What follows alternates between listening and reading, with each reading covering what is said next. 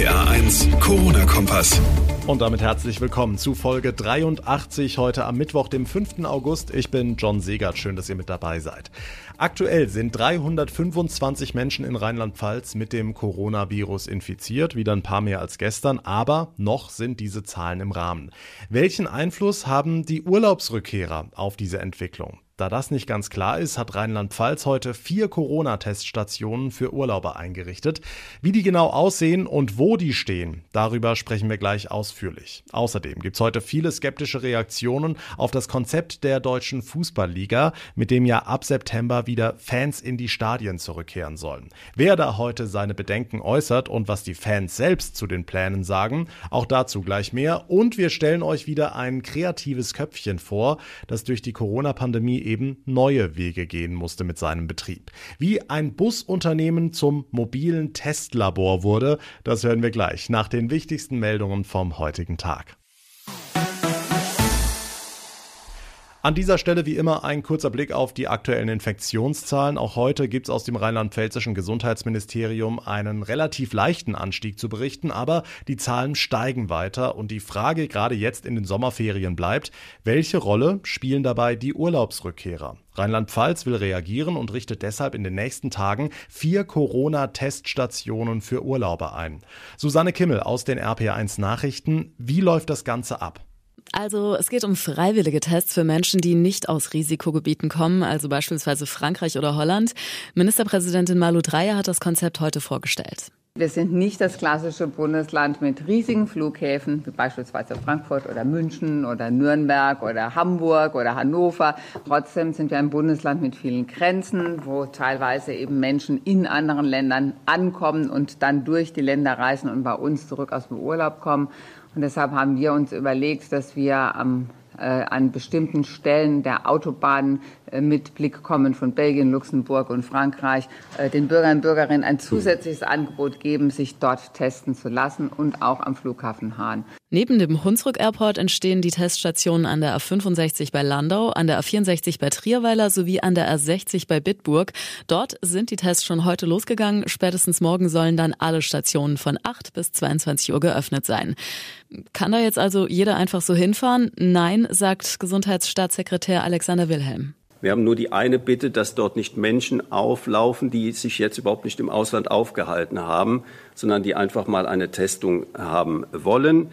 Das wäre also wirklich der Appell, aber da sind wir auch äh, eigentlich gewöhnt, dass die Rheinland-Pfälzer sich da ganz vernünftig verhalten, so wie sie sich in der ganzen Zeit in der Pandemie schon vernünftig verhalten haben. Und darauf bauen wir auch weiter. Ja, aber für die Urlauber eine super Sache. Jetzt gibt's heute auch große Diskussionen, Susi, um die mögliche Zuschauerrückkehr in die Fußballstadien. Da hatte die DFL ja gestern ein Konzept vorgelegt, mit dem das gelingen soll. Aber das erntet heute vor allem skeptische Reaktionen, ne?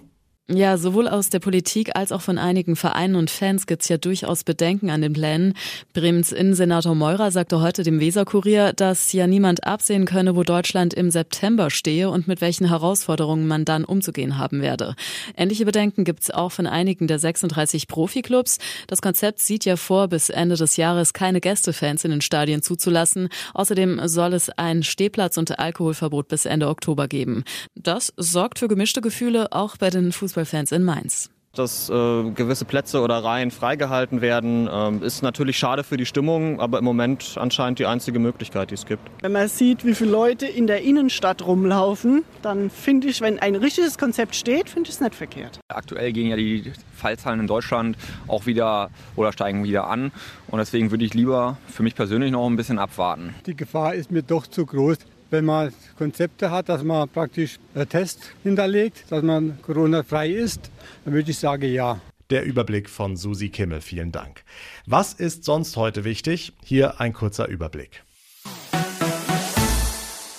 Die Nationale Akademie der Wissenschaften Leopoldina empfiehlt Masken auch im Klassenzimmer. Von der fünften Klasse an sollte der Mund-Nasenschutz auch im Unterricht getragen werden, heißt es in einer Stellungnahme. Ältere Schüler sollten die Maske dann aufsetzen, wenn nicht ausreichend Abstand möglich sei.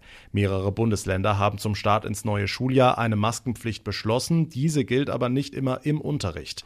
An dieser Stellungnahme der Leopoldina wirken unter anderem der Charité-Virologe Christian Drosten und der der Chef des Robert Koch Instituts Lothar Wieler mit. Das Bundesjustizministerium plant aktuell kein Gesetz für den polizeilichen Zugriff auf Corona-Gästelisten in Restaurants. Die Verwendung dieser Daten durch die Ermittlungsbehörden zur Aufklärung von Straftaten begegne keinen Bedenken, wenn die gesetzlichen Vorgaben eingehalten würden, heißt es aus dem Ministerium. Der Zugriff sei durch die Strafprozessordnung geregelt und benötige ohnehin die Zustimmung eines Richters. Zuletzt wurden in mehreren Bundesländern Fälle bekannt, in denen Gästedaten auch zur Strafverfolgung genutzt genutzt wurden. Während des Corona-Lockdowns haben sich Kinder in Deutschland täglich nur halb so viel mit der Schule beschäftigt wie vor den Ausgangsbeschränkungen. Laut einer Umfrage des IFO-Instituts waren es statt 7,4 Stunden nur 3,6 Stunden pro Tag. Demnach lernte rund ein Drittel der Schüler höchstens zwei Stunden täglich und fast drei Viertel vier Stunden. Gleichzeitig hätten sich die Kinder mit Fernsehen, Computerspielen und dem Smartphone über fünf Stunden lang beschäftigt und damit über eine Stunde länger als vor der Pandemie. Für die Umfrage hat das IFO-Institut rund 1100 Eltern befragt. Um in Corona-Zeiten bestehen zu können, müssen die Betriebe teilweise richtig kreativ werden. Das Kerngeschäft rückt da oftmals in den Hintergrund, vorausgesetzt man hat die richtige Idee. So wie das Hunsrücker Busunternehmen Bohr. Dessen Reisebusse sind jetzt als Corona-Testlabore unterwegs. RPA1-Reporter Mike Fuhrmann. Einige Reisebusse aus Lautzenhausen kommen bereits an deutschen Flughäfen zum Einsatz. Sie sind dafür vorgesehen, Flugreisende vor dem Abflug auf Corona zu testen.